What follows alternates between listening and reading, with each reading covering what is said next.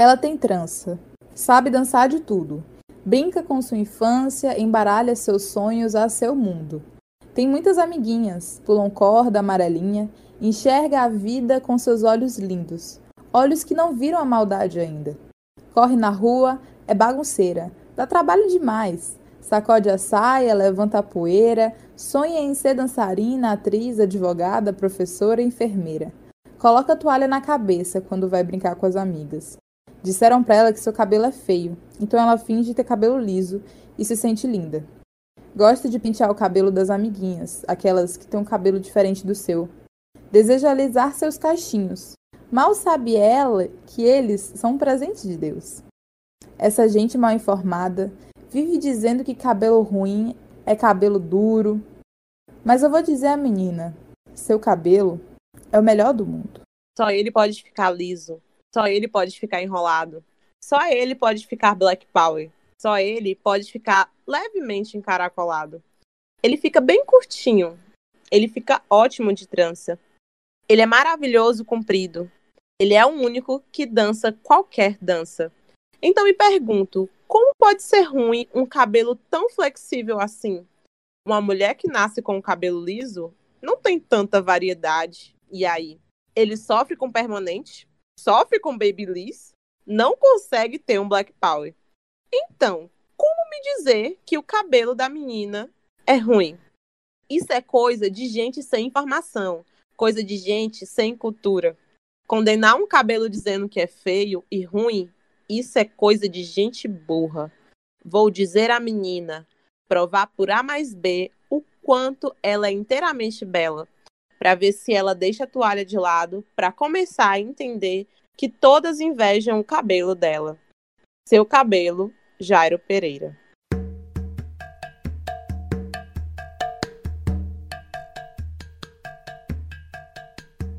Saudações, filhas e filhos da terra, é com muita alegria que damos início ao Debaixo do Cajueiro.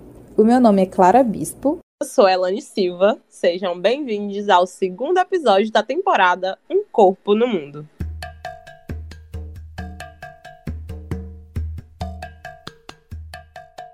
Hoje a gente vai falar de cabelo, cabeleira, cabeluda, descabelada. Amo um trocadilho. Vamos contar um pouco das nossas vivências e experiências com esse adorno que enfeita nosso ori, nossa cabeça. É maravilhoso falar de cabelo, como Clara costuma dizer, é sensorial e para mim também experiencial, que é sobre amar, é sobre história, experienciar os nossos fios e esse cabelo que hoje é tão enviesado. Amo. Hoje eu tô bem animada para começar esse episódio, porque por mais que a gente vá falar sobre violências mais uma vez, porque é, inclusive eu também acredito que falar sobre essas coisas que a gente vem falando, os relatos que vem acontecendo, é algo que serve para nossa cura mesmo, para o nosso processo de cura e para o processo de cura de outras mulheres, assim, que estão nos ouvindo e que estão trazendo um retorno muito massa pra gente, inclusive um cheiro em todos vocês que trazem retorno pra gente das nossas redes sociais. Já vou fazer o jabá aqui e aproveitar fazer o jabá da rede, porque, né, a gente deixa pro final do episódio, mas já, já vou começar aqui. Se você quer conversar com a gente, vai lá nas nossas redes sociais. A gente tem o Instagram e o Twitter. No Instagram, a gente é arroba debaixo do cajueiro. E no Twitter, a gente é arroba DDC Podcast. Então, conversem com a gente por lá, porque esse retorno ele é, ele é muito massa, ele incentiva muito a gente para continuar aqui firme e forte. Mas aí, eu tô animada para começar e porque tipo, acho que a nossa intenção, a minha intenção é rir da cara da desgraça mesmo, porque a gente pode ficar se remoendo, né? E também porque o episódio passado foi babado, assim. Foi bem tenso, inclusive, se você não ouviu, ou se a gente conversou falando de vozes, vozes mulheres. E aí, nesse episódio aqui, que a gente vai falar sobre cabelo, ele marca também algo muito importante que eu comentei lá no episódio piloto, que a gente estava se apresentando e etc. Que é a nossa diferença enquanto mulheres negras. Porque eu sou uma mulher negra de pele clara e a Lana é uma mulher retinta. E nós temos também nas nossas vivências diferentes formas que nós atravessamos, né? Esse racismo, que o racismo atravessa, na verdade, de diferentes formas. E uma dessas formas que é muito diferente é a questão do cabelo. Eu tenho um cabelo cacheado, mais puxado para ondulado.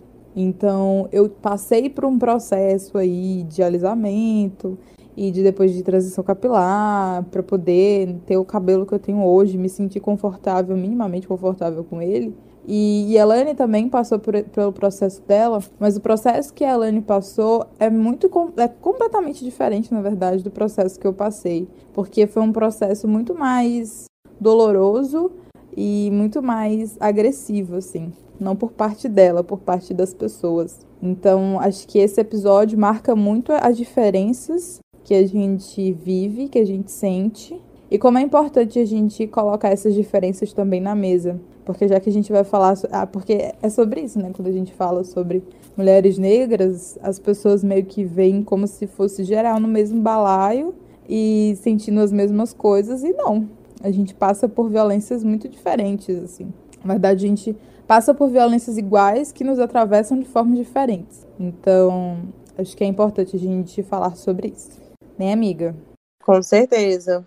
Sem contar que essa, essas questões, né, que de certa forma são configuradas como recorte na nossa vida, ela vai se enquadrando dentro dos nossos ciclos, né? Uma coisa, né, já entrando nessa primeira conversa, né, para relembrar, né, que essas violências nas quais nossos corpos são expostos, elas nos acompanham desde a infância, né, como falamos no episódio passado, né, sobre a voz, é uma voz que foi, né, sofreu por esse silenciamento desde criança, com o cabelo não é diferente. Uma coisa que me faz né? Eu, eu lembrei disso nesse instante, porque às vezes eu tenho uns relapsos assim relacionados à, à, infância, por mais que eu me lembre de muita coisa, mas muita coisa passa despercebida por mim. E eu lembro que assim, é, a família do meu pai, né, as minhas primas por parte de pai, todas elas, né, tinham cabelo cacheado ou cabelo liso, né? A maior parte das minhas primas, elas eram é, negras pele clara, e eu tinha uma prima retinta, e ela tinha um cabelo bem cacheado. E o meu cabelo crespo é da família da minha mãe. Todas as minhas tias, por parte de mãe, têm um cabelo crespo. E uma coisa muito dolorosa que eu ouvi desde pequena foi: o teu cabelo ruim puxou para a família da tua mãe. E eu ouvi isso da boca do meu pai, porque ele falava, sabe como? Pra minha é que não foi, porque lá só tem gente do cabelo bom, né? Inclusive, é, essa, essa é, é uma coisa que chega até a ser um pouco contraditória, porque o meu pai foi a primeira pessoa a tocar no meu cabelo fazendo penteados. Meu pai fazia muito penteado no meu cabelo. Era a trança, era a pitó. Todo dia na escola tava com um penteado diferente. Era todo trabalhado na complexidade. E ele caprichava muito. Mas ao passo que tinha essa experiência, né, também tinham essas falas. Enfim, o meu pai é um homem negro retinto de cabelo crespo. E aí, vários processos. E dentro dessa, dessa questão, né, quando a gente brincava ali, as primas, no domingo, a minha prima, né, a minha prima mais, que era mais nova que eu, ela sempre ela, ela era a negra bonita porque ela era a negra do cabelo bom, porque o cabelo dela era cacheado, né? E era aquele, era aquele cacho, né? Que as meninas cacheadas devem entender, aquele tempo que tacava o creme pra pá, anexar ali no, no couro cabeludo e, pelo amor de Deus, esse negócio de volume aqui não, que cabelo assanhado não, não dá certo. E aí tem esses recortes também, né? Mas na época, o meu cabelo nunca quer ser visto como um, um cabelo bom, um cabelo bonito e coisas tais. E isso antes de eu passar por um processo de relaxamento e aí posteriormente passar pela selagem, esses processos químicos mais pesados, né? E aí essas falas, né, elas marcaram a minha infância e essa questão da autoestima, né, ela começou a entrar em jogo. Quando tu fala dessa, dessa, dessa fala do cabelo ruim, véi, tipo assim, é muito pesado porque é algo que, que a gente ouve desde sempre e é muito triste quando a gente, depois que a gente se reconhece, reconhece a negritude com potência, e aí a gente ouve falas dessa que nos violentam vindo de pessoas pretas. E que não é algo que veio dessas pessoas pretas, elas ouviram e elas estão reproduzindo. Então, elas foram tão violentadas por, por esses processos que elas reproduzem com os seus mais novos, sabe? E aí é muito doido, porque na casa da minha mãe, minha mãe é uma mulher branca, e eu nunca ouvi falar sobre, tipo, nunca ouvi necessariamente essa expressão cabelo ruim, cabelo duro e etc. Na verdade, minto. Já ouvi algumas vezes, mas não com tanta frequência que fosse capaz de, de ficar marcado na minha vida e etc. Mas eu já ouvi, eu ouvi muito isso e ainda ouço muito isso na família do meu pai, que é a minha família preta, né? Então, tipo assim, é, é muito, é muito doido, porque existe essa concepção de que, de que a gente sabe o que, que é ruim. E ruim é o contrário de bom. E como é que você tem em você e nos seus algo que não é bom? E você repete isso. E você, tipo, repete para os seus mais novos, sabe? E é, nem é algo intencional, sabe? Uma pessoa, uma pessoa mais velha que repete isso para os seus mais novos, não necessariamente ele tá fazendo aquilo ali pra é, magoar, destruir a autoestima e etc. Não, é o que ele ouviu a vida toda. Então ele vai reproduzir aquilo a vida toda também. E aí, como ninguém se importou, ninguém teve, ninguém tem ainda o tato para conversar com esses mais velhos no sentido de entender como que esses processos se deram e na, na infância deles e na adolescência deles, como ninguém parou para falar, tipo, velho, peraí, calma, não é assim, sabe?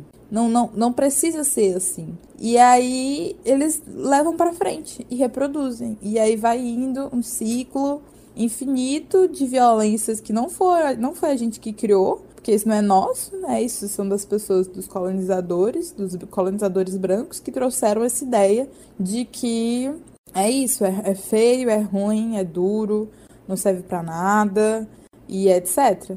Então isso não é nosso, mas isso atravessou a gente de forma tão forte que as pessoas negras repetem pra caramba. E é, é tipo assim, pesado. Tanto que é, eu tô rindo de nervoso. Tanto que assim, é pesado porque a gente.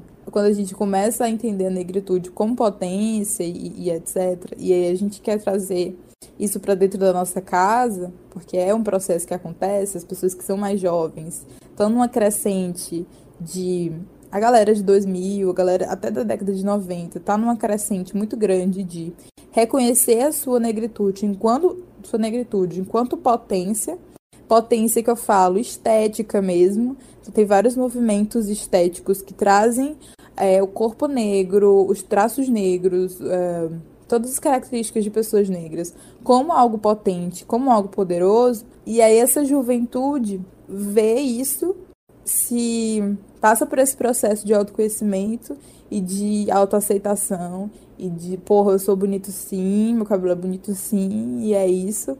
E, e o contrário, quem diz, são pessoas racistas. Mas daí chega dentro de casa e tem o mais velho que vai repetir isso para você. Que vai olhar e vai falar assim, querido, seu cabelo é duro seu cabelo é ruim. E aí você fica nesse dilema de tipo assim, não, não, não fale isso. Isso que você tá falando é racista e etc. No começo, quando eu comecei a estudar sobre essas questões, eu ouvia pra caramba dentro da minha casa, da minha casa com meus avós negros e meu pai negro e minhas tias negras, eu vi pra caramba. E aí acho que teve uma vez que eu falei de, de tipo, na verdade, de uma vez não, eu falei já várias vezes, inclusive essa realidade de nomear o cabelo crespo, o cabelo cacheado, principalmente o cabelo crespo, como ruim, já mudou bastante, assim. Mas aí no começo, quando eu falava sobre isso, era, era muito doido, porque é uma expressão racista. E aí você chega pra uma pessoa negra, você fala, você tá reproduzindo uma expressão racista. E eu já vi que, tipo, não, eu sou negro, como é que eu vou, vou, vou ser racista? E aí, para você fazer a pessoa entender que, na verdade, não, ele não está sendo racista, ele está reproduzindo um racismo que atravessou ele, é complicado. E aí, como que se dá né, essa comunicação? E como que se dão esses processos também? Porque é, é para além de só comunicar, a gente precisa é, fazer, fazer a nossa caminhada ser um pouco mais leve, porque passar por uma transição, que é o, o papo que, que a Elane vai entrar agora, é difícil, é doloroso. E aí, quando você não tem um suporte dentro de casa, fica, tipo assim, três vezes mais difícil. Então, é complicado. mas eu vejo também junto desse potencial, dessa geração mais nova, que tá ali reconhecendo uma estética, poder e posicionamento político, porque estética também é, né, essa, essa afirmação estética, afirmação política, é, tô vendo também o interesse em trazer essa discussão para uma geração mais antiga. E aí a gente precisa ter um pouco de paciência, porque é, é difícil, é, não é fácil, né? Um processo de autoconhecimento é fácil, de conhecimento em geral é fácil. Mas esse, esse interesse ele precisa continuar acontecendo. E a gente precisa aprender também a comunicar com esses outros públicos. Mas é isso, amiga. Você falou do cabelo ruim, eu lembrei automaticamente disso. E aí, falando do relato da minha família, quando eu comecei a perceber que essa era uma expressão racista, e aí eu comecei a jogar, tipo, gente, tudo bom. Essa expressão é racista, vamos, vamos dar uma segurada, vamos dar uma evitada a minha família, a primeira reação, assim, minha família, minha, minha avó, minha X, a primeira reação foi tipo assim, não, não é assim, tô sendo racista, eu sou negra, como é que eu vou ser racista? E aí, nas, nas próximas vezes, isso já foi, já foi reduzindo pra caramba. Então, de tipo assim, de, tá numa conversa, minha avó conversando com alguém, e aí ela tá a ponto de falar cabelo ruim, e aí ela, não, como é, Ana Clara, o nome? Cabelo, não sei o que, aí o cabelo crespo, vó, é o nome. Fale o nome, cabelo crespo. E aí ela, é, cabelo crespo. Ou minha tia falar a mesma coisa, de perguntar como é que é o, nome mesmo do, do cabelo, do não sei o quê? Cabelo crespo. E aí de, de usar esse nome. Porque é isso, de precisa nomear. E aí também é uma coisa que elas é uma distância delas porque minha avó e minhas tias não têm cabelo crespo, elas têm cabelo cacheado. Quem tem cabelo crespo é o meu avô que hoje em dia tem um cabelo muito baixinho. E o meu pai tem cabelo crespo, cacheado, na verdade. É, na verdade, eu nem sei qual, qual é, como é o cabelo do meu pai, porque desde que eu nasci ele tá com a cabeça raspada, e então eu não faço ideia. Mas pelo que eu vejo das fotos de infância, é cacheado também. Então, quando se, se afasta muito da sua negritude, da sua origem, é realmente difícil entender a importância de dar o nome às coisas da forma certa e, e quebrar isso, sabe? Construir, na verdade. Porque as pessoas falam muito de, ah, vamos desconstruir. Tem que desconstruir nada.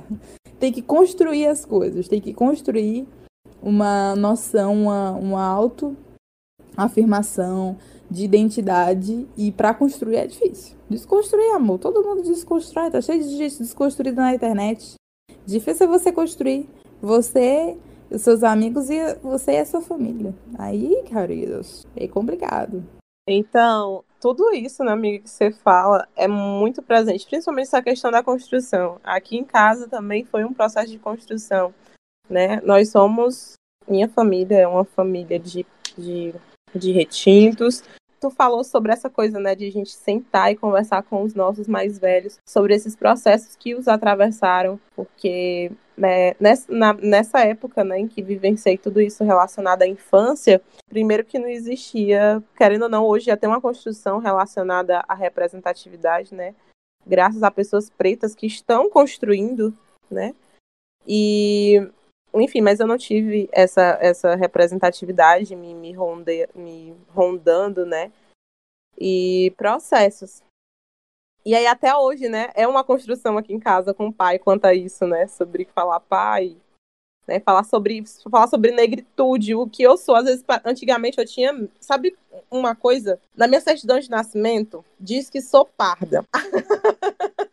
Sim, a minha certidão de nascimento diz que sou parda. Menino, pois vocês acreditam que o meu orgulho da vida era abrir a boca e dizer que eu era parda. Ah, não, não, não sou negra, não. Na minha certidão de nascimento tá dizendo que eu sou parda, eu sou parda, sabe? A gente vai tentando se distanciar o máximo possível para ver como, como que como que foi uma sequela mesmo, sabe, implantada sobre os nossos corpos, porque a gente tenta se distanciar dessa negritude o máximo possível, né? E esse processo de alisar cabelo é justamente, né? Esse distanciamento vai, vai a partir daí, desde o falar o que sou, né? Que cor é essa, né? Não sou negra, porque isso não é bonito. Então, e, o que sou hoje em dia, né? Meu amigo, pelo amor, não venha me chamar de morena, não, que vamos quebrar no pau aqui. Ah, Maria, gente, pelo amor de Jesus Cristo, não. Ainda tem as peças, né? Mas a gente segue. E aí vai falando. Mas sobre o meu primeiro relaxamento, né? O negócio que fede, né? Eu usava aquele tal de Isis. Não lembro muito bem, mas era uma coisa assim. Fedia muito, era um produto muito forte para uma criança de 9 anos de idade passar, né? E aí, é, as primeiras coisas que, que eu ouvi, né, quanto a isso, quanto a esse primeiro relaxamento sobre o meu cabelo crespo, né? Que hoje em dia, depois da transição, mudou muito a estrutura do fio, né? Ele, o cabelo muda variados aspectos, por mais que seu cabelo esteja sem química. E aí, o que as minhas tias falavam, porque elas já está, estavam nesse processo né, de relaxamento, já estavam no, no, no, dito processo avançado, né, que era a, essa química da selagem. Menina, vamos passar aqui no teu cabelo, é só para baixar o volume. Aí começa por aí. O tempo ia passando, e aí a raiz ia crescendo, e aí ficava aquela diferença, mas a, a, a curvatura ainda estava ali, ainda estava presente, né? E aí até que meu Deus, tua raiz tá, tua raiz tá enorme. Tá na hora de passar o alisante. Aí ia lá, passava, tinha que passar o alisante, porque a raiz estava enorme, não podia mostrar aquela raiz. E aí é aquela coisa toda, né? De você ver. É, e aí de você falar, nossa, meu sonho era ter o cabelo liso para poder entrar na água e sair dele, assim, soltando e tererês. E tudo isso, né, na vida de uma criança de 9 anos de idade tudo para processar e muitas das coisas ainda não entendia. Na verdade, quando se é pequeno, a gente, a maior parte das vezes, não se pergunta. Eu acho que dentro disso, a minha curiosidade, ela se perdeu. Né? Eu lembro que no ensino, no ensino fundamental, né, assim, a escola é o pior lugar. É o pior lugar. Ali é onde começa tudo, é onde vai se formando as dores. Primeiro começa ali na roda de primos e primas, e aí chega a bendita da escola. E aí, quando chega lá, né, o que acontece?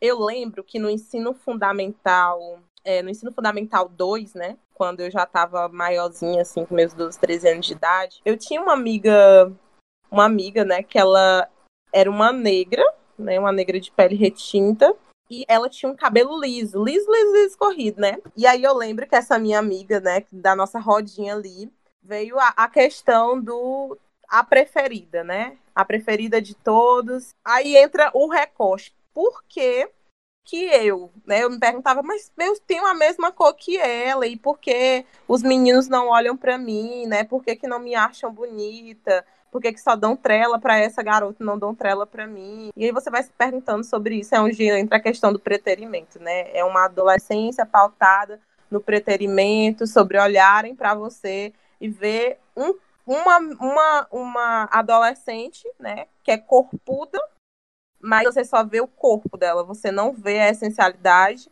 e você olha para o cabelo e fala, ah, ela tem um corpo bonito, mas o cabelo dela não é bom. E era assim que olhavam para mim, né? E aí, quanto a essa minha outra amiga, ah, ela é linda, porque ela é corpuda e, por sinal, tem o cabelo bom, pois o cabelo dela é liso. E aí é, o tempo passou, e é claro que eu queria ser olhada dessa forma também. Eu queria né, ser vista como uma pessoa bonita. E foi, é onde entra o processo, outro processo doloroso, de queimar o casco da cabeça. Sentir aquela catinga horrível de alisante, né? Queimação e queimação. E, e, e gasto, né? Dinheiro mesmo assim. Lembro da vez que fui fazer, né? A minha primeira selagem. E às vezes hoje eu me pergunto, né? Meu Deus do céu. Porque desde, desde a última selagem que eu fiz, né? Que foi quando eu decidi fazer a transição capilar.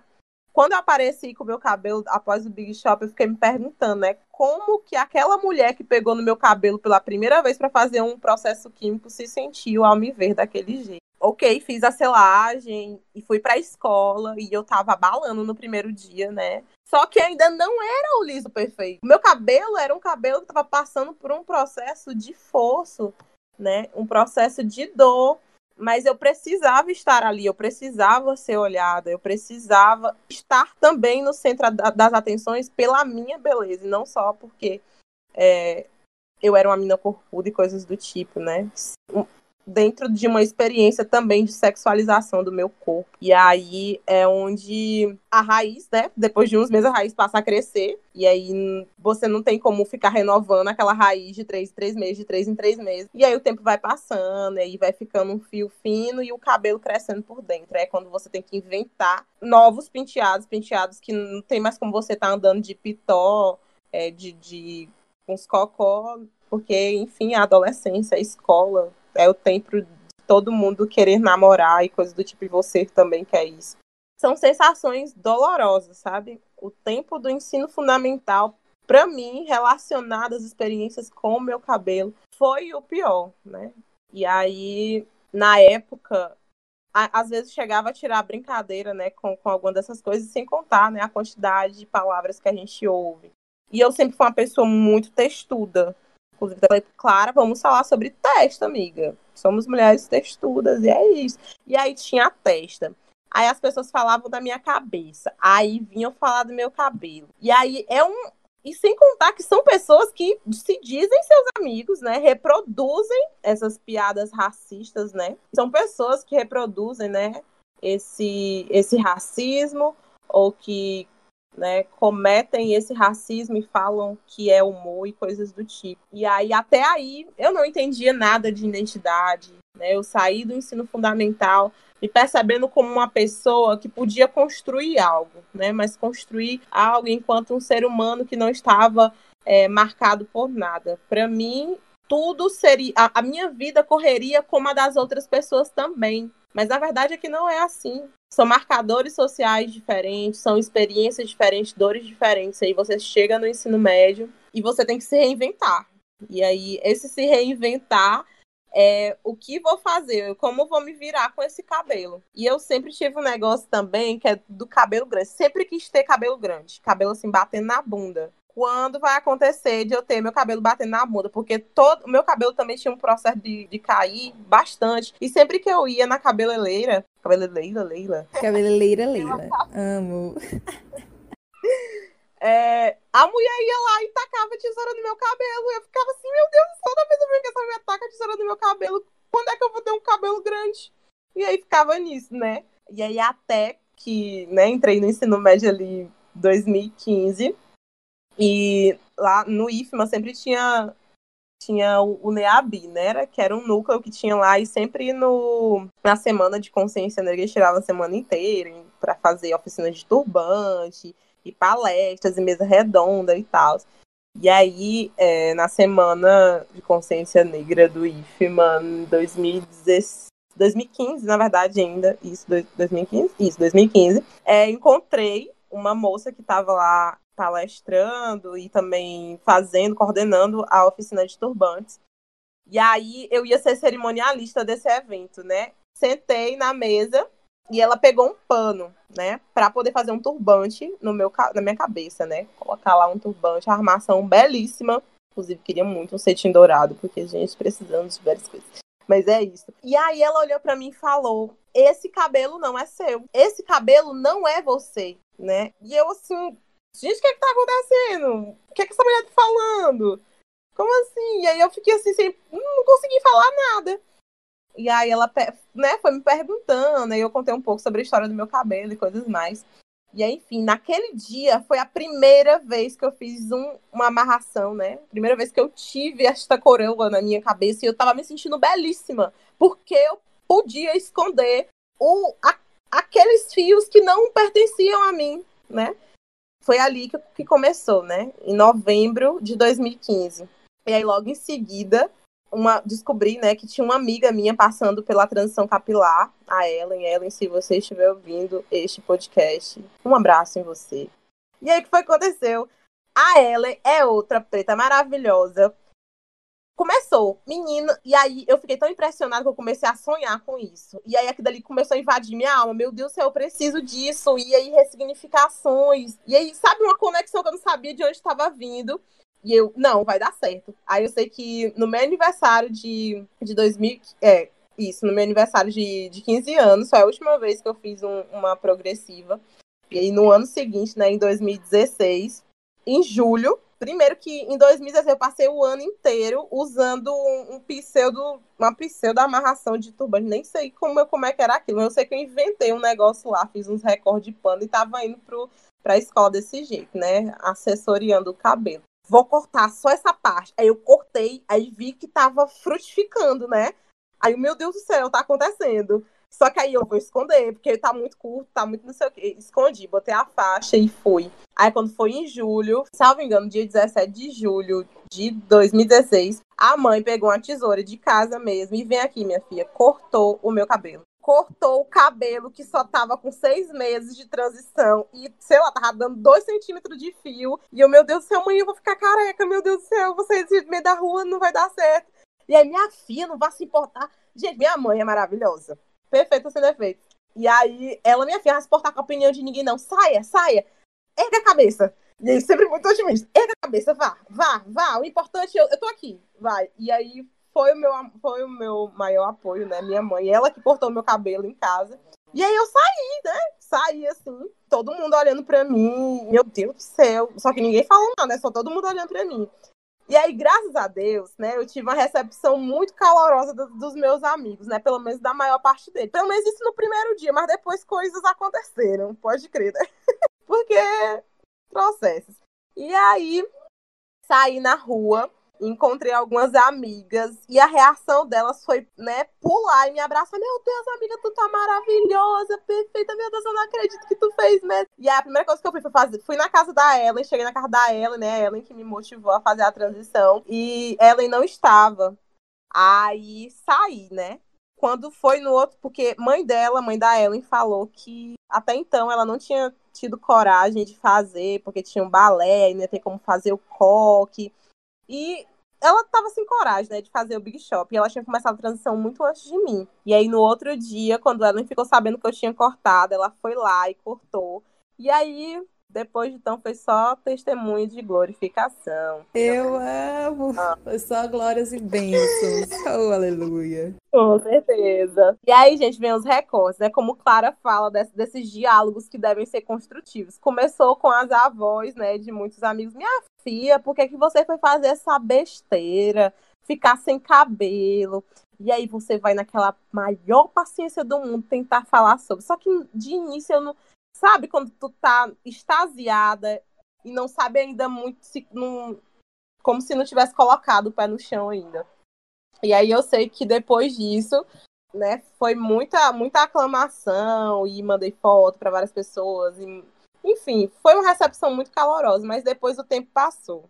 E aí esse tempo ele passa e você vai começando a sentir outras coisas. É, amiga, você falou da, sua transição e é muito doido porque é muito diferente como que os seus processos se atravessam. O meu cabelo, como eu falei, é um cabelo cacheado, mais puxado para ondulado. Então, o meu processo foi completamente diferente da Elane. Aconteceu sim, esse rolê de senta aqui, vamos, vamos passar um, um negócio aqui só para baixar o volume. Não, como eu ouvi gente falando que vai passar negócio no meu cabelo para baixar o volume. E, e aí começou por aí, né?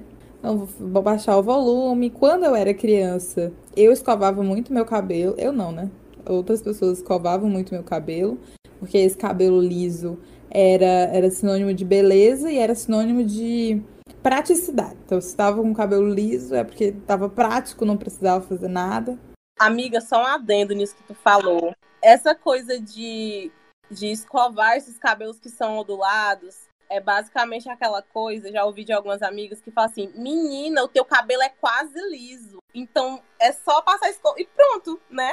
Então, sobre ah, mas é assanhado, então é, é, muito próximo do liso. Então vamos aqui fazer esse processo de escova, né? Passar esse alisante, aí fica perfeito, né? Então é muito fácil fazer escova no teu cabelo, então tá tudo bem. E aí ouvi muito isso de muitas amigas que têm um cabelo ondulado, né? Essa, esse discurso do, do cabelo que é próximo do liso, então próximo à perfeição. Exatamente. Cortando para a experiência de que, tipo assim, teu cabelo é quase liso e etc. E aí quando você vê meninas novinhas que desde pequenas é, alisam o cabelo, por exemplo, a Elane que tem o cabelo crespo. Os cabelos, no geral, eles passam por diferença à medida que você cresce, né? à medida que você tem hormônios. E vão esses hormônios vão pipocando. Então, o cabelo da infância é diferente do cabelo da pré-adolescência e da adolescência, que é diferente do cabelo de quando você é adulto. Então, eu vejo, por exemplo, muitas pessoas adultas que falam que, é, que tem exatamente a certeza de como é o cabelo delas baseado na infância. O que não é, que não funciona assim. Por exemplo, o meu cabelo, quando eu era criança, ele era mais cacheadinho, assim. Né? Tipo, aqueles. Tipo, maisinho, assim. Mas a minha raiz sempre foi muito lisa. Então ele, ele era comprido. Então eh, tinha esse rolê de que ele era cacheadinho, mais maisinha, só que a minha raiz sempre foi lisa. E aí, à medida que eu fui crescendo, que os hormônios foram pipocando, essa raiz ela começou a ser, a ficar menos, menos lisinha, então meu cabelo passou a ficar menos escorrido e ficar mais volumoso, então ficar mais alto, porque né, os cachos começaram a se, se formar de uma forma a ficar mais alto e os hormônios estavam ali babado, pipocando, então é muito difícil. E quando você não tem alguém que saiba cuidar do seu cabelo, né, um cuidador seu que saiba mexer com o seu cabelo cacheado, é complicado passar por esse processo, porque você acha que, que a única solução mesmo é passar um alisante, para poder ele ficar prático, porque penteado nenhum você faz, como a Elane falou, não dá pra sair de pitó na, na, na escola quando você é pré-adolescente adolescente. Porque você quer o que? Beijar na boca? Quem é que vai beijar na sua boca se você tá com penteado de criança? Ninguém. Então, é, é, não, tem, não tem esses penteados. Aí o penteado que. Gente, ela não tá rindo muito. É que ela tá mutada, respeitando o meu lugar de fala agora.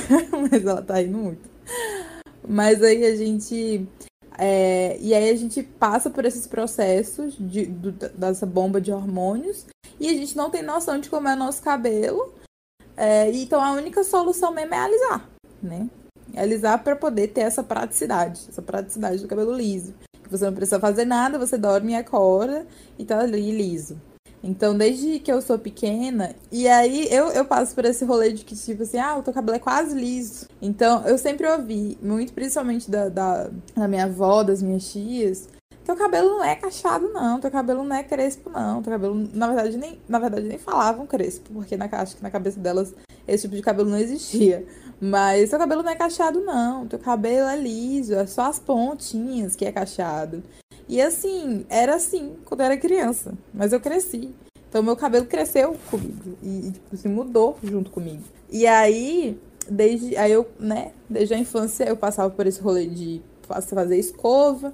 Aí quando eu fui crescendo na pré-adolescência, a minha raiz foi ficando mais solta e aí ele foi ficando mais volumoso, então surgiu a necessidade, na verdade não era necessidade, mas surgiu aí a ideia de tacar selagem e aí fui fazer fui começar, comecei a fazer selagem para ficar com esse cabelo liso, mais escorrido assim, né? E aí foi acontecendo esse processo. É, eu sempre, quando você tem um cuidador, você já tende a olhar para esse seu cuidador como sua referência, como seu espelho. E eu via muito isso na minha mãe. Minha mãe era minha principal cuidadora. E aí eu sempre quis ser igual a ela, fisicamente, esteticamente. Mas eu nunca fui. E talvez eu nunca seja. Algumas pessoas dizem que a gente se parece, eu não acho muito, ela também não acha muito. Acho que a gente é diferente esteticamente mesmo. Primeiro porque ela é branca.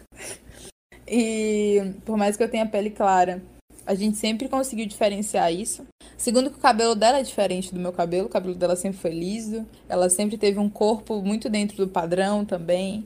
E aí eu olhava para aquele, aquele ser que me geriu e que me cuida, que me cuidou muito ativamente, que ainda me cuida, né, mas que esteve ali muito ativamente na minha infância, eu queria ser igual. Então, quando o cabelo estava liso, de escova ou de selagem, era um passo mais próximo a esse de, de encontrar ali, né? E aí é, aconteceu isso, né? De eu começar a selar o cabelo, de fazer escova, porque como meu cabelo ele é cacheado para ondulado, é, né? Cacheado e ondulado, assim, fase. Eu não sei exatamente como é que meu cabelo é. Mas o cacho dele é mais puxado para ondulado. Então era mais simples, era mais fácil que eu só fizesse uma escova e tava, tipo, tudo beleza. Só que quem é que tem dinheiro pra ficar fazendo, lá, pra fazer fazendo escova, minha filha? Pelo amor de Deus, que vergonha nessa cara. Tinha dinheiro pra ficar gastando com isso aí, entendeu? E aí também não tinha muita vontade. O meu processo já não foi de cabelo, de voltar a ter o meu cabelo original, já não passou por algo que, que teve que ser tão forte, tão impactante quanto o de Alane, quando ela fala que uma mulher preta é, tocou no cabelo dela e falou: Esse cabelo não é seu. Para mim não funcionou assim. Para mim, mais aconteceu mais como uma, uma, uma decisão minha de tipo assim, não quero mais. Primeiro que eu não preciso de selagem e eu não quero mais fazer. Então parei de fazer selagem e aí selagem é esse processo de alisamento, né, de passar o produto no cabelo e passar é, prancha por cima, fica aquele cheiro delicioso de cabelo queimado que é assim, ó, uma delícia, deixar a casa maravilhosa, só que não. E aí parei de passar por esse processo e me limitei a passar só pela, pela escova mesmo de cabelo, porque, né, tranquilo. Mas aí era complicado porque meu cabelo tava nesse processo de não ser nada. Porque ele não era nem liso e nem cacheado. As pontas estavam estiradas ainda. E aí a raiz ia crescendo e ia crescendo volumosa. Bom, e aí esse processo de, de transição para mim, ele foi mais de uma, de uma vontade minha de parar de passar aquele troço na minha cabeça que ardia, que fedia, que doía e que era caro. Então meio que tomei essa decisão de tipo parar de fazer é, porque eu realmente só queria. Aconteceu de chegar num momento da minha vida que eu não tava mais afim. E aí fui parando de fazer, de fazer selagem, só fazer escova esporadicamente. E meu cabelo ficou sem rumo. E como eu não sabia como cuidar, porque eu não tinha sido ensinada a cuidar, a fazer penteado, a fazer todos os bauretes que a gente aprende hoje em dia com hidratação e, e etc. Ele tava lá de pau o meu cabelo. Solto, é, que eu usava solto, mas eu usava muito preso porque eu achava feio, porque ele não tinha formato nenhum, ele não era nem cachado, nem liso, e parecia um capacete. É, assim, complicadíssimo de lidar, porque eu não sabia como lidar. É, mas aí eu fui aprendendo aos poucos, deixei ele crescer bastante porque ele fica, aí ele ficou num comprimento bem grande. Não fui, eu fui cortando de pouquinho em pouquinho as pontas, é, no geral, assim, do cabelo todo, mas fui cortando de pouquinho em pouquinho. E aí foi deixando crescer, porque eu queria que ele fosse, que chegasse num comprimento grande. Porque há muito tempo eu já não tinha ele num comprimento grande. E aí ele cresceu, é, cacheado, já. Porque como eu fui cortando de pouquinho, o meu Big Shop não aconteceu, né? Diferente da Elane, que teve uma mudança radical. Para mim não foi assim. Para mim foi algo que foi acontecendo aos poucos. Então fui cortando aos poucos. E depois que ele já, já tinha cortado uma grande parte que estava machucada, é, eu fui deixando crescer e fui começando a aprender a tratar. Então, a usar os cremes específicos, os shampoos e condicionadores mais específicos voltados para o cabelo cacheado. É, então foi ficando. Esse processo foi acontecendo de uma maneira mais, mais tranquila. E aí deixei ele crescer, tipo, grandão, compridão. E depois dei a louca e cortei ele curtinho, assim, no ombro. É, ele já é, é quase 100% natural, porque as pontas ainda tinham resquícios. Eu cortei foi todo, assim, cortei no ombro. E depois de um tempo que ele tava no ombro e que eu realmente sentia a textura dele e sentia o formato, sabia como é que ia funcionar, aí eu, eu parti para deixar mais, me deixar mais, me permitir explorar esse cabelo. Então, explorar os formatos que ele viria a ter, a textura que ele tem, como é que ele reage a cada produto ou a cada processo de hidratação ou outro procedimento. É, e aí depois eu cortei mais curto ainda, porque eu já estava satisfeita com, com, com o fato de ele estar natural.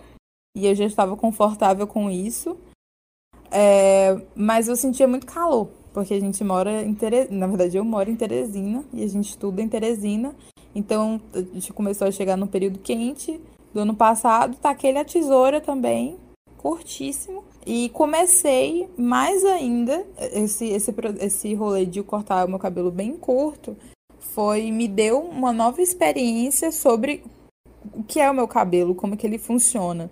Então, a questão das várias texturas no mesmo cabelo, a questão de como que eu gosto de, de enxergar ele adornando o meu rosto, de deixá-lo livre. Eu nunca fui de passar muito creme. É, não, na verdade, no começo sim, mas depois eu, eu descobri que não. Então fui me permitindo descobrir as, as diferentes formas que ele tem, é, apesar de ser um cacho mais aberto pro, pro ondulado. E aí me permitindo viver, então, né, saber como é que ele funciona. Dentro dessa, dessa experiência, né, amiga, relacionada ao meu processo após esse corte, né, o cabelo ele começa a crescer e aí começa aquela experiência sensorial, né, da qual você fala. E chega um momento, né, que parece que a gente está saindo de algo, só que a gente, claro que a gente não percebe, mas parece que a gente está saindo de algo e tentando entrar é, em outra coisa, no sentido de, né, como é, sair de uma amarra e tentar se amarrar a outra coisa. E essa outra coisa na qual eu me amarrei foi nessa expectativa do cacho perfeito. Até então, é, eu não sabia como meu cabelo ia ficar, eu não sabia que formato ele, ele ia tomar, que rumo ele ia seguir, de que forma ele ia se desenvolver. E era tudo muito confuso na minha cabeça, porque muitas meninas, quando estão passando pela transição, né, principalmente nesse, nesse agora, né, de uns anos para cá, elas tendem a olhar para outras pessoas, né? E aí, por exemplo, idealizar um cabelo, um cabelo pós transição, pós Big Shop, de acordo com aquela pessoa é, em, que é, em que ela, né, teve como inspiração, força de vontade, uma série de outras coisas. Só que, né, cada fio tem a sua particularidade, né? Cada cabelo vai reagir de uma forma diferente, seja com um shampoo, um creme e ao próprio Big Shop. Então, sobre é sobre essas particularidades relacionadas ao fio, né? E eu fui essa pessoa que olhei para o cabelo de outras pessoas, principalmente pessoas que tinham cabelo cacheado, porque se na minha infância eu não, não, não tinha o cabelo liso, que era o cabelo tão adorado, o cabelo que era tido como a perfeição, você não importa o que você seja, mas se você tem um cabelo liso, então você já tem pontos comigo. E aí, se não fosse esse, eu me contentava pelo menos em ter um cabelo cacheado, porque era um cabelo bonito, porque eu enxergava como algo que eu pelo menos poderia ter, né? Eu vi assim na infância. E aí, quando cresci, vi uma série de pessoas também entrando na transição. É, na minha rede de amigos, particularmente, é, muitos amigos né, passaram a fazer a transição capilar, se sentiram motivados. E hoje em dia é uma rede de afeto, uma rede de resistência maravilhosa, amo demais. Enfim, mas dentro disso foi um, uma coisa trabalhosa, sabe? De eu ver o meu cabelo crescendo e aí tentar deixar ele de uma forma. Enfim, é como se eu quisesse empurrar o cabelo também para uma outra coisa que ele não ia seguir. E aí, a partir daí, né, eu não, não vai dar para ser assim. E ficou, surge os acessórios, né? Só que aí você ainda não tem muitas referências, você não sabe muito o que fazer. E aí você vai aprendendo muito dessas coisas sozinha também. E a partir disso, vem todo aquela coisa, o cabelo cresce e aí já tá dando para amarrar. E uma coisa que me atravessou muito nesse tempo, né, depois que meu cabelo passou a crescer e se desenvolver, foi a questão de desamarrar e amarrar o meu cabelo na frente das pessoas. Foi uma outra experiência de, depois, né, dessa transição. Então, não encerra, né? As experiências elas não se encerram a partir do momento que a química sai do meu cabelo e eu passo. É, a, é aí que as coisas passam, né? Começam a acontecer. É aí que, que essas dores vão te atravessar mais uma vez, por conta dos olhares, é, por conta dos comentários racistas, por pessoas falando: nossa, eu preferia teu cabelo é, como era antigamente já cheguei a ouvir, né, algo como quando eu, como eu disse lá no início, né, que os meus amigos me acolheram muito bem, mas como aquilo que é bom não dura para sempre, depois surgiram os comentários de Ai, Elane, mas tu não vai passar a vida toda com esse cabelo aí, não, né? Mas na frente tu vai, sei lá, deixar ele liso de novo. Foi isso que eu ouvi. E eu fiquei, não. E talvez até possa, se eu, sei lá, quero. Que, na, na época, né, ainda não, não, não pensava né, nessas possibilidades do que meu cabelo poderia vir a ser. Mas seria por meu querer, né? Pela minha vontade. E não para satisfazer os olhares das pessoas que estavam ao meu redor, como eu fiz a vida toda. Porque todas essas dores que eu senti, todos os alisantes queimando meu couro cabeludo, toda a catinha que eu senti, toda, toda prancha de escova que queimou meu fio, em nenhum momento daquele foi para me agradar e me fazer feliz. Foi para fazer as pessoas me enxergarem, né? Pelo menos próximo a aquilo, né? Que as outras que tinham cabelo liso eram enxergadas. E aí eu disse: não, meu cabelo vai ficar assim, eu tô amando ele dessa forma. E aí é, é, pelo menos essa parte, né, de estar firme quanto, quanto àquilo que estava surgindo sobre a minha cabeça e aquilo que estava surgindo dentro das minhas subjetividades, foi uma firmeza muito grande. Eu consegui. Mas tem muitas experiências dolorosas de pessoas que passam pela transição capilar e muitas das vezes não sabem lidar com quando surge, né, quando enxerga o cabelo crespo e não o cabelo cacheado que você idealizou ter. E aí, né, essa coisa, inclusive, amiga, que você fala, né, sobre essas mudanças capilares no decorrer da vida das pessoas, né, do... Eu nunca tinha pensado, né, por esse lado de que quando de que o cabelo vai mudando de acordo com a idade. E eu tenho muitas amigas que falavam: "Ah, meu cabelo era cacheado quando criança". E aí, então, quando eu passar pela transição, vai ser cacheado também. E aí, quando passa pela transição, o cabelo ele assume o fio crespo. E aí, muitas das vezes, eu, eu, muitas pessoas desistem né, da transição capilar por se deparar com esse cabelo crespo. E aí é onde vem a questão. A transição, ela, a transição capilar, esses processos pelos quais os nossos fios eles passam, não é sobre, é, não é apenas sobre uma questão estética, né? É sobre uma, uma questão sensorial, é uma questão ancestral. No início, eu, Elane, por não me conectar com a minha história, como eu me conecto hoje, via muito pelo lado estético. Mas hoje é muito mais, que isso. E a partir do momento que a gente entende que essa conexão relacionada ao nosso cabelo, ela tem toda uma história, né? Todo um apagamento, toda, toda essa, essa retirada de beleza, a gente passa a olhar para a nossa cabeça, a gente passa a olhar para o nosso fio de forma mais carinhosa. E é aí que a gente passa a amar esse cabelo crespo, né? Então, a Elane que viu esse cabelo crescer e tinha vergonha, né? Mesmo depois de passar por essa transição, que é um, uma, uma coisa que exige muito de você e muita paciência também, a Elane que tinha vergonha de amarrar o cabelo, né? Na frente de outras pessoas, porque sempre o cabelo crespo, quando você amarra, né, ele marca, né? Você faz um, um, um qualquer abacaxi e ele marca. E aí, quando eu tirava aquela tira que amarrava minha cabeça, aí o cabelo ali ficava ali, né, como uma escultura. E aí eu, nossa, as pessoas não podem ver meu cabelo assim, né? Então eu vou, eu encolhia minha cabeça, encolhia, encolhia, porque as pessoas não podiam ver o meu cabelo daquele jeito. Se fosse pelas vezes meu, meu cabelo, tinha que ser o meu cabelo molhado ou ele né, descido, assim. E aí me escondia. Me escondia para as pessoas não verem eu amarrando o meu cabelo. Porque elas iam achar feio e iam olhar estranho para mim. E depois que eu passei a me, a me descobrir dentro desse fio crespo, não tô nem aí, meu amor. Tô no meio do comércio, vou lá, desato o cabelo, cabelo abre 10 abas de tudo enquanto é lado, de tudo enquanto é jeito. E tô lá. Quem quiser olhar, que olha o meu cabelo. É maravilhoso. E aí, se você tá olhando que tá chamando atenção, se tá chamando atenção, tá ótimo pra mim. E é isso, é sobre isso, né? Mas claro, gente é um processo assim. Jesus na causa. E aí, o que é que as pessoas falam hoje? Aí o cabelo cresceu. E aí eu tô aqui, menina, mas esse cabelo tem que crescer mais. Porque aí Aí eu vou conseguir ter aquele cabelo grande. Aí o que, é que surge na cabeça da gente? As limitações. Aí vem mais um processo. Eu, Elane, morro de medo de cortar cabelo. Eu tenho trauma de cortar cabelo, porque, eu, como eu falei, né, eu sempre tive vontade de ter cabelo grande. Eu, eu, se eu cortei meu cabelo duas vezes, né, depois do Big Shop, foi muita, e ainda foi chorando.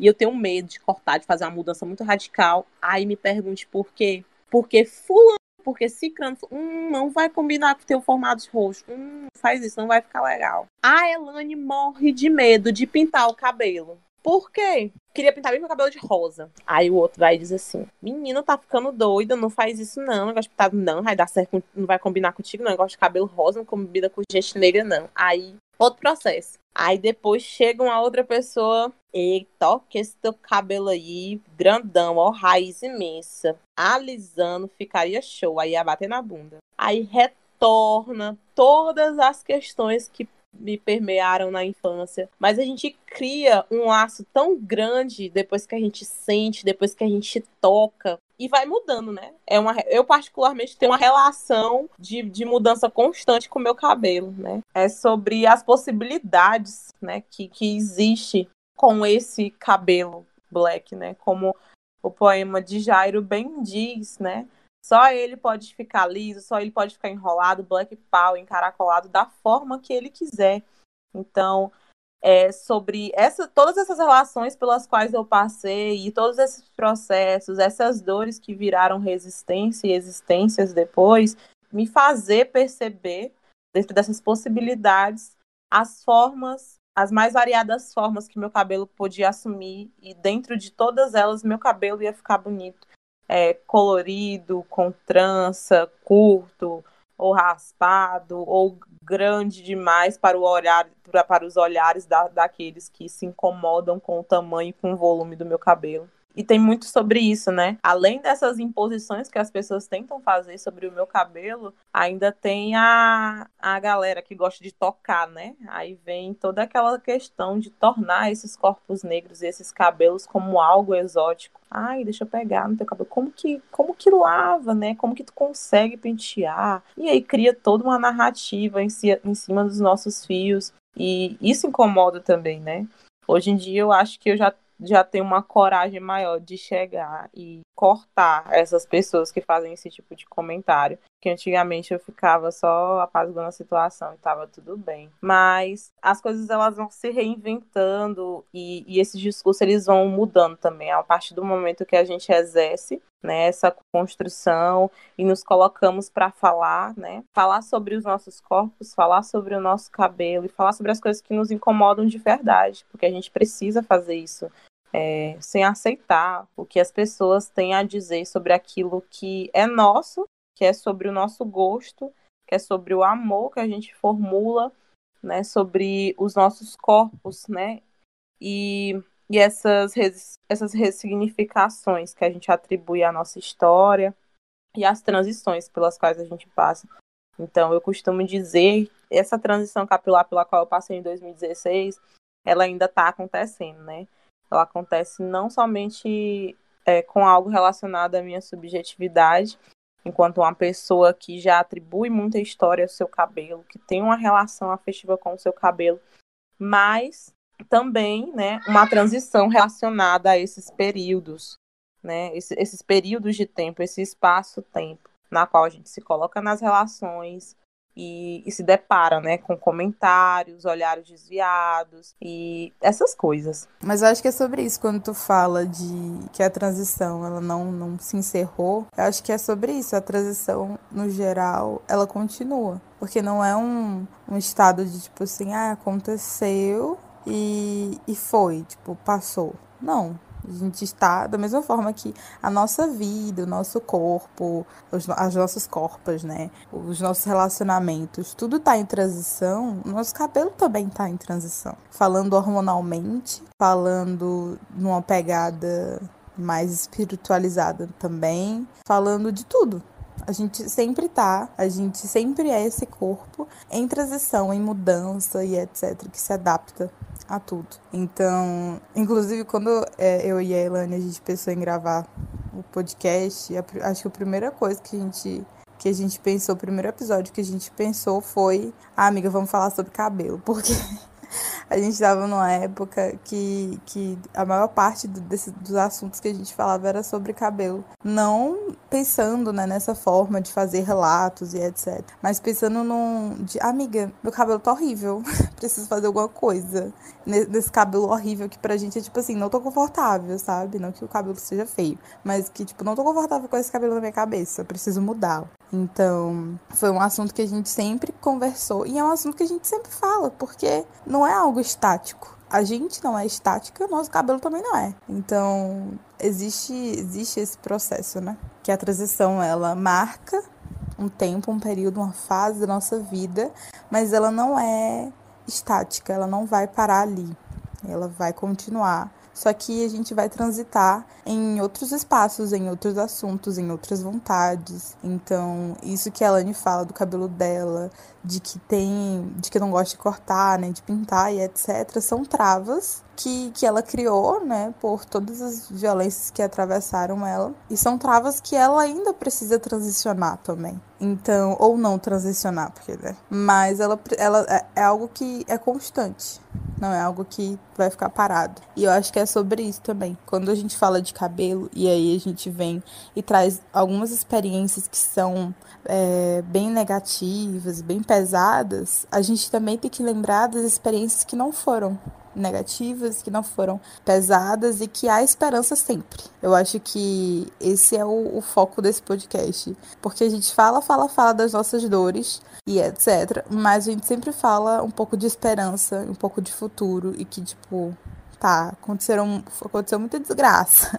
Tanto que eu comecei falando de rir da, na cara da desgraça. Mas que existe esperança nesse futuro que se constrói, que nós estamos construindo. Então, por exemplo, é, já ouvi homens negros é, e eu indaguei é um homem negro que é pai de um menino negro. E aí, todos os homens da minha família que são negros têm a cabeça raspada. Absolutamente todos. Nenhum tem um cabelo grande, nenhum tem dread, nenhum. A nenhum deles foi permitida viver a experiência de cultivar o seu cabelo, de tocar o seu cabelo, de cuidar do seu cabelo. As mulheres negras não, né? Por causa desse processo de que a gente vive em uma sociedade ocidentalizada, que passa por um processo de patriarcado muito forte, as mulheres elas precisam, as mulheres que ocupam esse papel social de mulher precisam passar por esse rolê de ter cabelo, do cabelo ser grande, é, muitas vezes do cabelo ser comprido. Os homens já não. Os homens é, é, não podem passar por esse rolê de ter o cabelo grande, ter o cabelo comprido. É, inclusive tem um amigo nosso, que foi o amigo que me apresentou a Elane, que ele fala bastante sobre isso. De que quando ele começou a transição capilar dele, quando ele começou a deixar o cabelo dele crescer, inclusive um cheiro, Gustavo, gosto muito de você, estou com saudades. Ah, eu amo. então, sobre isso que, que você tá falando, amiga, é, também sempre me perguntei muito, né? É, desde, inclusive, acontece, né? Foi um episódio que aconteceu recentemente aqui em casa. Eu tenho dois, dois irmãos, né? O Tiago e o João. O João é, tem quatro aninhos e o Tiago é, tem 26. E aí, ambos sempre tiveram essa experiência relacionada ao cabelo raspado, né? E aí, a mãe sempre fala assim: Ah, é que eu sempre gostei de cortar os cabelos dos meus filhos social. Aí, nesses, nessa, nessas. Assim, nesses últimos meses, o cabelo do João, né? A gente decidiu, ah, vamos deixar o cabelo do João crescer. Aí compramos o shampoo, né? E tal. E aí o cabelo dele começou a enrolar em todo um processo, né? Um cabelo crespo e tal. Coisa mais linda, sabe? E aí sempre falando, né? De você também trabalhar essa autoestima das crianças relacionada ao seu cabelo, né? Porque sempre foi dito que não, precisa raspar porque isso não é cabelo de homem, isso não é cabelo bonito. Que além do cabelo do cabelo ruim, do cabelo bom, ainda tem a, aquela, né, do isso não é cabelo de homem. E esse amigo da qual nós estamos falando, né, o Gustavo, ele ouviu muito isso, né, que aquele o cabelo dele não era cabelo de homem. Que homem de verdade tem que ter o cabelo cortado social, esse nome, né, corte social. E aí passaram-se os dias e aí decidiram que não iam deixar mais o cabelo do João crescer em casa. Aí eu arranjei uma briga que montei um barraco. Enfim, não foi um barraco mais processo. Aí mãe falou: não, não, não, não, tem que cortar social mesmo. Não, o que é social? O que é esse corte social? O que meu cabelo é? O meu cabelo não é um cabelo social. E aí fico me perguntando também de onde surge né, essa visão de sociabilidade e, daquele cabelo que é o cabelo certo para determinados espaços. Não, esse é como se você olhasse para o meu cabelo e dissesse: esse não é o cabelo que tu pode ir para um, um, um local dito formal, mas é um cabelo esportivo, é um cabelo de lazer. E, e aí essas terminologias elas vão se formando e aí vão impondo isso também E eu acho muito problemático, né? Toda essa questão em volta, principalmente das nossas crianças. Porque eu, particularmente, tento trabalhar isso aqui em casa com os cabelos dos meus irmãos. Né? Minha irmã tem um cabelo cacheado e o meu irmão pequenininho tem um cabelo crespo. E é muito importante você ensinar as crianças como cuidar dos seus cabelos, né? Você ensinar essas crianças que são indivíduos futuros, né? Como Clara fala, que cabelo também é um elemento futuro, é um elemento de agora, é um elemento passado, e é uma questão atrelada à autoestima dessas crianças. Eu não tive essa autoestima trabalhada na minha infância. Então, é sobre isso também.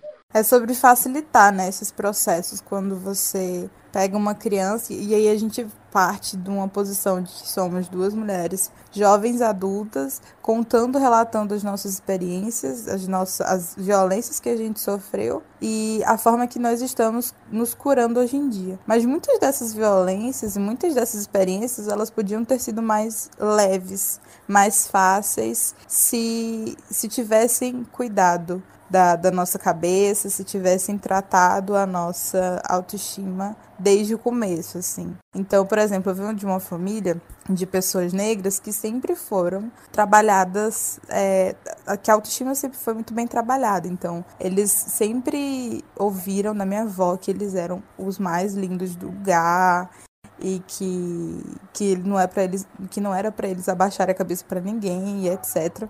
Mas essas microviolências, elas acontecem. Então, da mesma forma que eles foram criados para se sentirem e serem os mais bonitos do lugar, que eles entravam, porque eles é, entravam em muitos lugares brancos, é, eles eram atravessados por essas microviolências que a Elane fala, né? Desse cabelo social, de que o homem, para ser um homem, ele tem que ter um cabelo aceito socialmente. E aí esse aceito socialmente é um cabelo raspado, né? Não é nem uma cabeça raspada. Então é, é complicado, porque por mais que a gente trabalhe essa autoestima, mas a gente não trabalha por completo. E aí a gente precisa enfrentar isso e, e ver a melhor forma de, de trabalhar, de, de construir esses futuros. E aí, pulando dessa, dessa parada de, da infância, porque quando a gente pega esses assuntos e a gente trabalha com jovens, com crianças mais novas,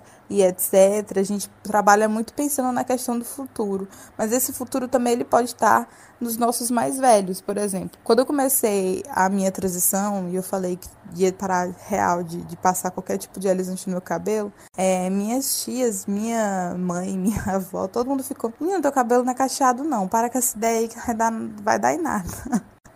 E aí eu, rapaz, mas deixa, me deixa, me deixa eu parar de passar as coisas no meu cabelo. E aí todas elas ficaram tipo, não, não é cacheado, etc. E aí eu fui insistindo, insistindo, não desisti em momento nenhum de, de tentar trabalhar o meu cabelo da forma mais natural possível. E aí, até que chegou um ponto em que elas começaram a perceber que sim, meu cabelo é cacheado, meio, né? E que dava para retornar, elas falam muito também de que porque as mulheres da, da minha família sempre que fazem, que foram atravessadas pelo, alisa, pelo alisamento no geral, elas gostam de falar que tipo, ah, não tem jeito. Já alisou, o cabelo não volta normal e etc. E quando você acompanha transições capilares, você vê que volta sim, sabe? Só não volta, o cabelo só não volta quando você tem alopecia, quando você tem perca de cabelo da raiz. Aí realmente não volta, nem a crescer e nem ao estado natural dele. Mas é, cabelos alisados crescem, você corta a parte que foi danificada e o seu cabelo vai crescer, vai continuar crescendo é, de uma forma natural.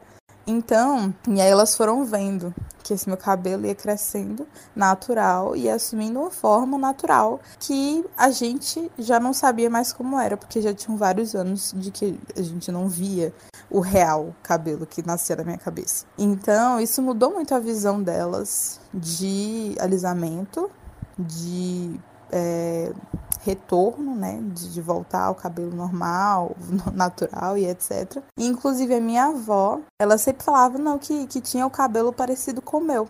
E aí eu falava, ah, porque eu nunca vi, e aí, vendo algumas fotos dela de quando ela era mais nova, a gente consegue perceber que os cabelos dela são cacheados e tal.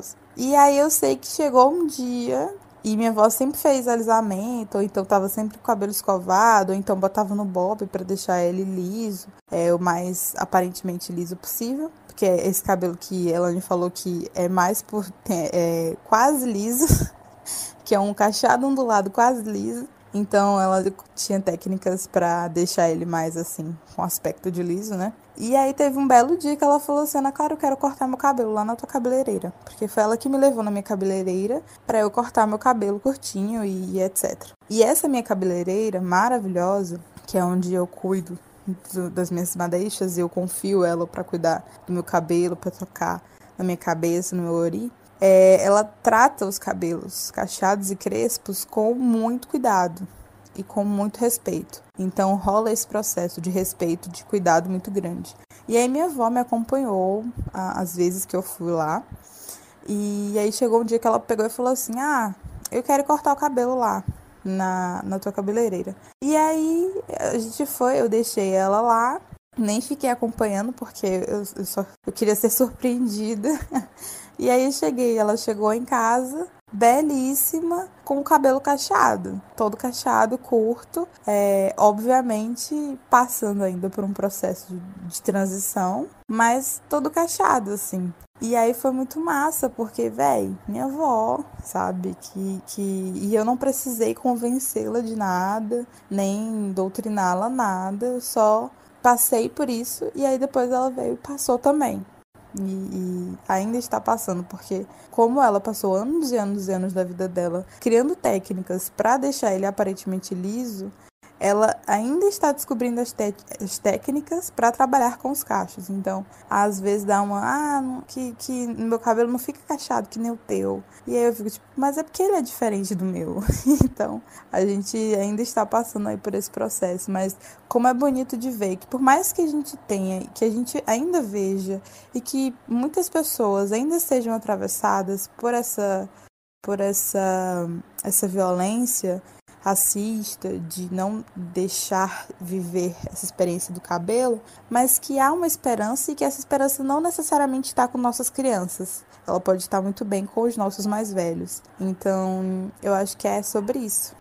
Quando você fala, amiga, dessa coisa relacionada a não querer, né, forçar sua avó a fazer algo, é, assumir um cabelo que ela vai ou não se sentir confortável, isso faz me lembrar muito da relação com minha mãe, né? Como eu disse, a minha mãe, ela, ela sempre teve muito isso de, de falar, olha, você é linda, você é isso. E foi a pessoa que cortou o meu cabelo, foi a pessoa que me incentivou a sair na rua e não ter medo dos olhares e coisas tais. E a minha mãe, ela é uma mulher negra que até hoje passa pelos processos, né? selagem no cabelo, ela ainda alisa o cabelo e algumas algumas porque assim, algumas vezes, quando a raiz da mãe começa a crescer, dá para ver o, o, o a, a, raiz voltando a enrolar. E nesses processos que ela está fazendo hoje em dia, porque no tempo que eu fazia selagem, os processos eles eram bem pesados, sabe? É, e aí eu não sei também se, se devido ao fato de meu cabelo ter sido um cabelo crespo, o processo ele, ele assumia uma forma diferente. O cabelo da minha mãe ser mais puxado para o cacheado, ele, ele reagia no cabelo dela, dela de outra forma que reagia no, no meu. E aí depois que eu passei pela transição, né, e alguma das vezes que ela que a raiz dela começava a crescer, eu, mãe, vamos fazer o Big Shop, não sei o quê. Ela, não, ela, não, não, esse negócio não dá certo pra mim, não. Isso é cor de gente jovem, isso é cor de gente jovem. Aí de eu, mãe, mas tem várias pessoas aí voltando com seus cabelos naturais, mãe. E aí falando, eu, não, ela, não, não, não quero saber, não, não, não, minha filha, não, seu cabelo é lindo, seu cabelo é maravilhoso, mas não dá certo pra mim, não, eu já tô de idade, eu já tô isso. E aí vem, né, é... e, e tudo bem, né, a minha mãe, ela não vai deixar de ser menos negra porque ela está alisando o cabelo dela. E eu não vou condenar a minha mãe por isso, porque ela está se sentindo à vontade com isso, né? É um, é um processo, o processo dela tem toda uma, uma, uma questão de, de dores, né? Todas as minhas tias, elas ainda pra, passam por esse processo de alisar o cabelo, né? Eu tenho uma tia que essa questão do cabelo, né? Ela sofre muito com, com a queda do cabelo, porque o cabelo ele não cresce, uma série de coisas e mexe diretamente com a autoestima dela de uma forma bem, bem forte. E, E eu acredito muito, né, nessa coisa quando a Clara fala, né, de trabalhar esse futuro também com os nossos mais velhos e essas relações que eles têm com esses cabelos, porque particularmente na minha família, na minha família, né, essa coisa do cabelo crespo, essa questão do cabelo crespo ainda afeta muito as minhas tias. Né? A minha mãe nem tanto, ela já, ela, assim, aparentemente ela se sente confortável continuando com os processos químicos e, e tudo bem, né? Se ela estar bem, se ela estar feliz com o cabelo que ela tem hoje, né? Na minha época eu não estava feliz com o cabelo que eu tinha e era uma coisa que eu fazia para os outros, né? Hoje eu percebo que a, a forma como ela cuida do cabelo dela é para ela, né? Para ela se sentir bem. Então, independente do que ela quiser fazer com o cabelo dela, eu vou apoiar e a negritude dela não vai sumir a partir daquilo. Por mais que a identidade dela tenha sido ferida com, com a história do seu cabelo na infância. Inclusive, tudo isso que a gente vem conversando é, me impulsiona e vou sentar depois para conversar com a mãe, perguntar como era essa relação né, do cabelo dela na juventude, na infância. E, e tentar também ter essas conversas com as nossas tias. Um dia mesmo eu estava na casa de vó e, e, minha tia estava muito mal, né, com essa coisa do cabelo, disse que já tinha usado tudo enquanto era produto o cabelo crescer. E aí eu fui falar um pouco para ela, né, sobre, sobre algumas coisas. Falei assim, tia, por que a senhora não usa você já tentou ver a, a box breads ou um entrelace? Ajuda muito, auxilia muito no crescimento. E aí ela ficou assim meio meio tímida, não sabia. Aí vem aquela mais uma vez aquela questão da idade, né? De atrelar esses processos de, de voltar ao natural, é, a questão que vai combinar apenas com a pessoa jovem. É outra coisa que me deixa também não consigo identificar ainda que caminhos é, que a gente pode trilhar para poder estabelecer esses diálogos dentro dessas questões da velhice, né, e da e do, desse resgate, né, esse resgate identitário e outras coisas, né? Mas vivenciar e presenciar experiências capilares com as nossas, é, é um processo muito, muito gostoso, sabe? No sentido de que é, é um momento muito, muito íntimo, é um momento de reunir as mulheres da família e, e ajeitar o cabelo uma das outras, e aí você cresce, ajeita o cabelo do seu irmão, e aí você tem um filho, e aí começa a fazer fitagem, começa a aplicar, né, tentar é, praticar aquilo que não praticaram com você, ou pelo menos ressignificar né, essas relações com as pessoas que infelizmente tiveram os seus processos apagados. Ai, amiga, você é tão linda. tão bonito tudo isso que você tá falando. Tô aqui emocionada. Oh, amiga. Mas acho que isso é nosso, né? Isso de, de se cuidar e, e, e, etc. E a gente parte de uma pegada que somos mulheres e falamos muito desse lugar de, de sermos mulheres e de vivenciar isso com as nossas mais velhas. Mas como a gente citou o caso do nosso amigo, o caso do Joãozinho, comedor de bolo. e dos homens negros no geral, acho que isso precisa, esse debate precisa se estender a eles também.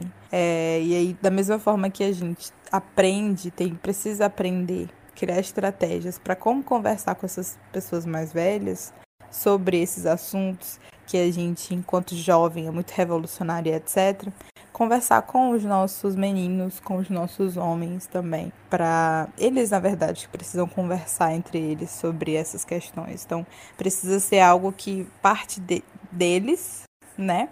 E mas que a gente impulsiona de certa forma, para que a gente, né, crie esses diálogos entre nós enquanto comunidade inteira, não só enquanto mulheres, ou não só somente enquanto homens. Mas eu acho que é sobre isso. Que, e quando a Elane fala de ela não vai deixar de ser negra por causa disso, é sobre isso, sabe? Que muitas pessoas que passam pelo processo de transição e etc., sempre costumam olhar para pessoas negras que ainda alisam o cabelo, que né, se sentem ali bem com a sua lace lisa e etc., com um tom de pena, como se aquela pessoa estivesse fazendo aquilo é, por obrigação. E não, como a Elane diz, elas foram atravessadas, elas tiveram a sua identidade é, apagada, né? Passaram por um processo de apagamento da sua identidade. Mas isso não significa que elas sejam menos negras. Isso não significa que elas rejeitem a sua negritude. Não necessariamente. Uma pessoa negra pode alisar o seu cabelo e se sentir confortável com isso é, e continuar sendo negra, sabe? Pode usar uma lace lisa e continuar sendo negra, isso não vai apagar, claro. É óbvio que a gente precisa, eu acho que para reconhecer a identidade, a, o nosso físico, o nosso corpo, ele passa, porque essa identidade, ela é uma identidade atravessada pelo nosso corpo, então a gente precisa parar e observar o nosso corpo, mas aí depois dessa observação sobre o nosso corpo, o que a gente tira pra gente como bom, como confortável, é de responsabilidade só nossa. Então, ninguém tem nada a ver com isso, sabe? É, ninguém tem nada a ver com isso mesmo.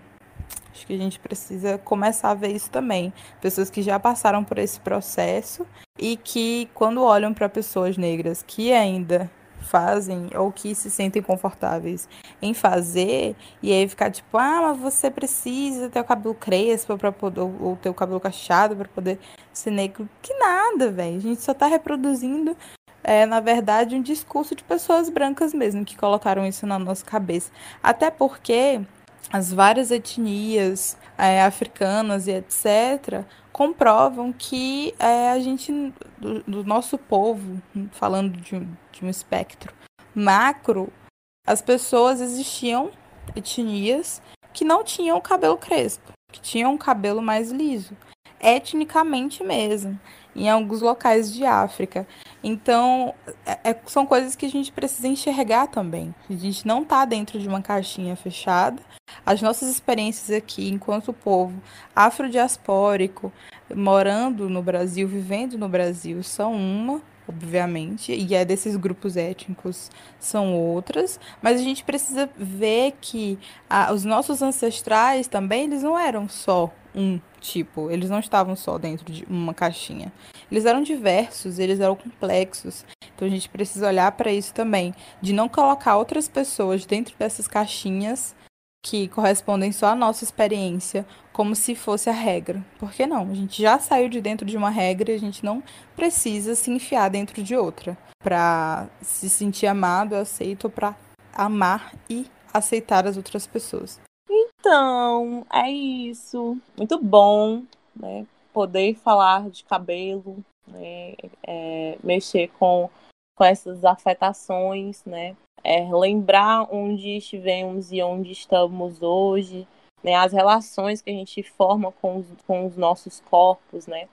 E claro, como, como, como foi dito aqui, é um, é um processo que não para, né? É uma construção que ela deve ser feita de maneira coletiva, eu particularmente entendo que, que a minha relação com o meu cabelo, ela ela afeta também os meus, né? Ela afeta pessoas semelhantes a mim no sentido de, de reconhecimento, né? De se olhar com carinho, é, de entender que seu cabelo é bonito, que seu cabelo pode ser aquilo que ele quiser e que vai ter momentos que ele vai estar tá meio assim, murchinho, ou às vezes não vai se dar bem com aquele creme que você comprou, que foi caríssimo, mas não rolou. E tá tudo bem, né? Porque é, é, ele é orgânico e a gente precisa se conectar com essas coisas orgânicas de uma maneira mais intensa para não sofrermos tanto remoendo aquilo que, que exigiu tanto da gente quando falamos né, de um processo de transição. Então é isso, estamos no fim desse episódio, mas antes de nos despedirmos, tem as diquinhas. Então vamos deixar algumas sugestões de conteúdos para vocês e espero que vocês gostem.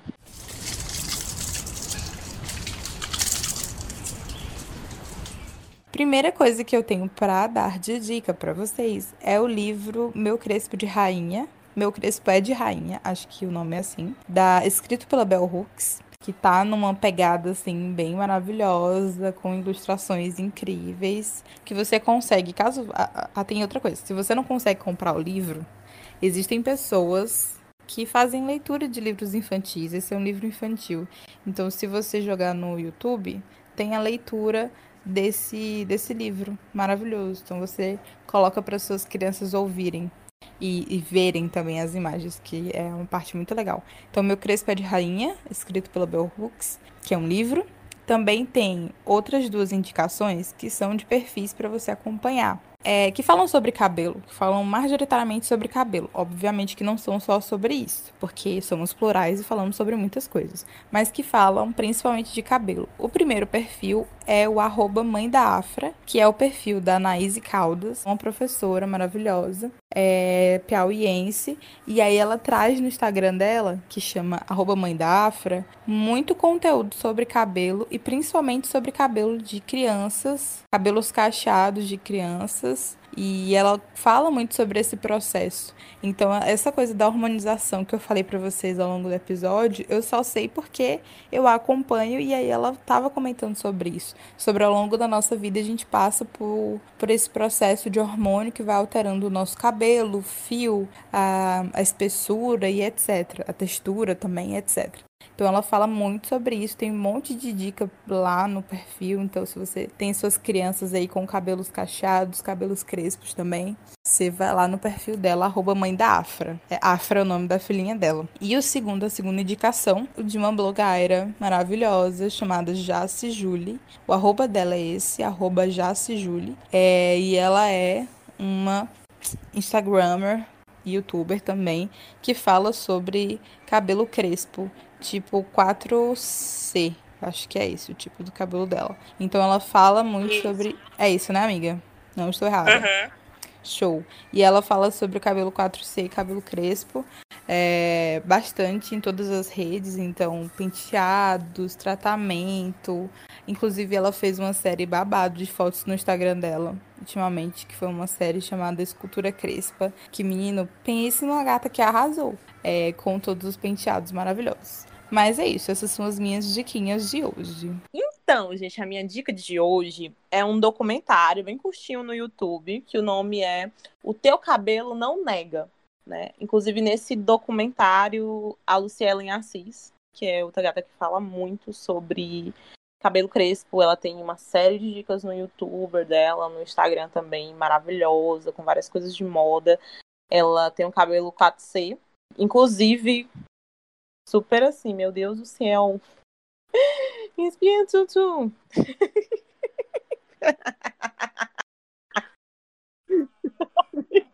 Amiga lesada.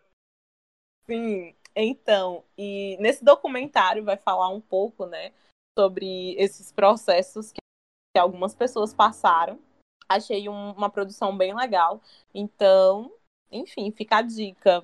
E tem uma minissérie na Netflix, que é a vida e história de Madame C.J. Walker, que é a história da primeira mulher a se tornar milionária ou é bilionária, sabe? Eu acho que é milionária mesmo nos Estados Unidos.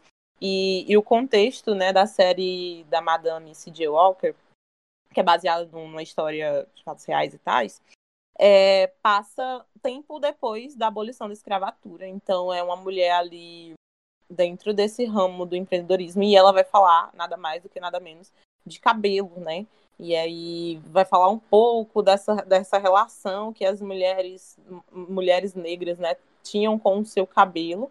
Né? É um processo voltado para alisar o cabelo, né? Com, com os produtos lá que ela cria e tal, ela faz é, umas pomadas. Mas é uma, uma história muito massa, sabe?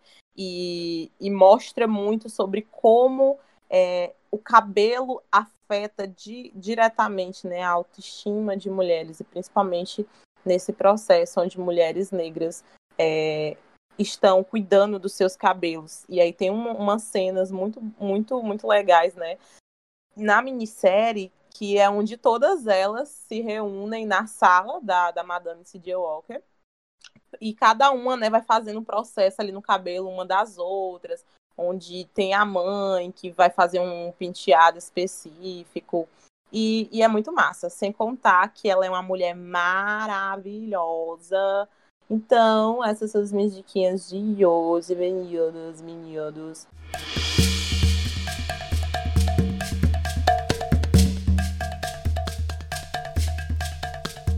É isso, assim que a gente encerra esse nosso episódio, que a gente tentou ser um pouquinho mais leve, porque o outro foi babado, foi gritaria.